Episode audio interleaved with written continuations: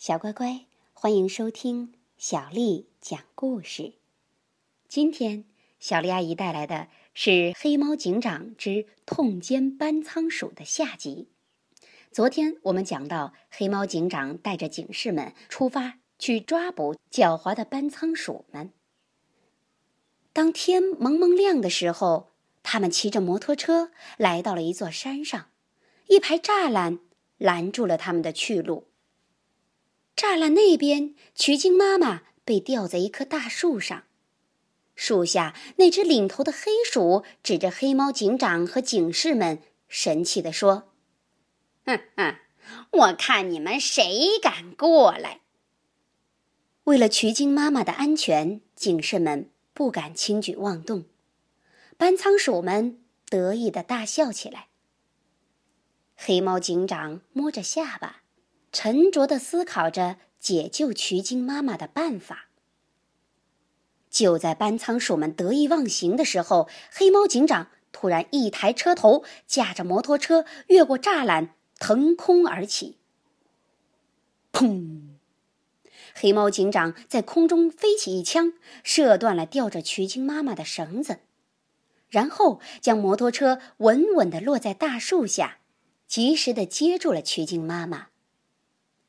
班仓鼠们见大事不好，纷纷向后山逃去。黑猫警长带领着警士们紧追不舍。当他们追到一片树林时，班仓鼠突然不见了踪影。警士们下车四处搜查，很快就发现了一个用树叶掩盖着的洞穴。黑猫警长扒开树叶往里一看，说道：“跟我来。”洞穴里面漆黑漆黑的，静的只听见警士们的脚步声。大家仔细查看，黑猫警长命令道。突然，一个警士发现了一排按钮。黑猫警长走上前，一按按钮，洞壁上隐藏的一扇扇小门都打开了，一个个装满食物的小仓库露了出来。原来。班仓鼠们偷来的食物都藏在了这儿。可是，班仓鼠躲到哪儿去了呢？黑猫警长拿出雷达定位仪，开始探测。突然，嘟嘟嘟嘟嘟嘟嘟嘟嘟，定位仪指向一堵墙壁，发出了急促的报警声。黑猫警长微微一笑，说：“快，白猫班长，安放微型炸弹。”是。白猫班长动作熟练的将一枚纽扣大小的微型炸弹安放在了洞壁上。轰！洞壁被炸开了一个大洞，一群班仓鼠蜷缩在洞壁里面。不许动！黑猫警长举枪喊道。班仓鼠们吓得抱头向洞口逃窜。黑猫警长和警士们。一起追向洞口。突然，黑鼠吹了一声口哨。不好！只见一个大铁笼子从天而降，把黑猫警长和警士们罩住了。接着，大铁笼子不停地升上去，又降下来。黑猫警长和警士们被弄得晕头转向。黑鼠哈哈大笑着从一个角落里走了出来。他对着黑猫警长说道：“哼哼哼，有本事你开枪啊！”黑猫警长努力稳住拿枪的手，瞄准了控制开关的班仓鼠。砰！那只班仓鼠应声倒下，铁笼子停住了。黑猫警长运足力气，一下掰开了铁笼子上的栏杆。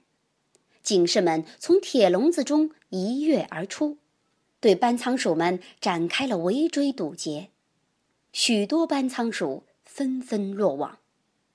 可就在这时，诡计多端的黑鼠又有了坏主意，他领着几只班仓鼠，把藏在高处的面粉一袋袋的向警士们倒去。警士们被突如其来的面粉雨呛得咳个不停。落网的班仓鼠们又趁机逃跑。粉雾弥漫中，黑鼠得意的笑声传来了：“哼哼，让你们尝尝我烟雾弹的厉害！”黑猫警长冷静地环顾四周，当他看到一个水龙头时，立刻有了主意。他命令白猫班长：“快，接上水龙带！”是。白猫班长很快地把水龙带接到了水龙头上。一股强劲的水流冲了出来，立刻把空气中的面粉冲掉了。班仓鼠们一看烟雾弹不管用了，拔腿就跑。哎，可是怎么跑不动了呢？原来呀，刚才的面粉被水一冲，全变成了面糊。哈哈，班仓鼠被牢牢的粘在了上面，再也逃不掉了。把他们全都铐起来！黑猫警长命令道。警士们压着被捕的班仓鼠向洞外走去。哎，怎么没看见那只领头的黑鼠呢？忽然，一个身影一晃，黑猫警长转身一看，只见那只黑鼠正悄悄地朝洞口跑去。黑猫警长果断地举起枪。射出了一颗热追踪子弹，黑鼠把头一低，子弹从他头顶飞了过去，没打中。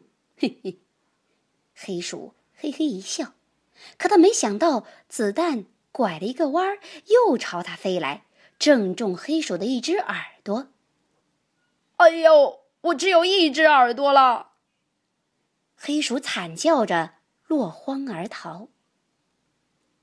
仓库盗窃案成功的破获了，但领头的黑鼠却漏网了。现在该叫他一只耳。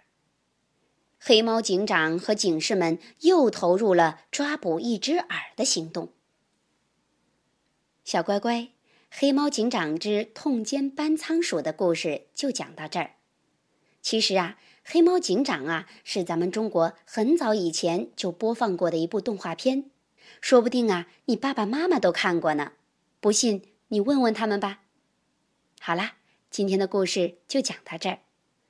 如果你想听到更多的中文和英文原版故事，欢迎添加小丽的微信公众账号“爱读童书妈妈小丽”。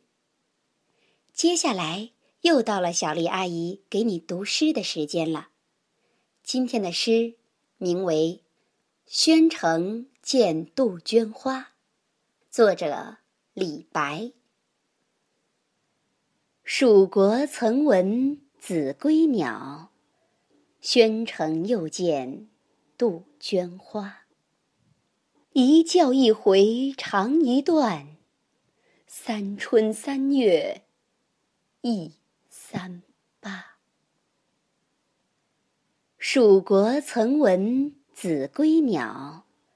宣城又见杜鹃花，一叫一回长一段，三春三月一三八。蜀国曾闻子规鸟，宣城又见杜鹃花，一叫一回长一段。三春三月一三八。蜀国曾闻子规鸟，宣城又见杜鹃花。一叫一回长一段，三春三月一三八。晚安。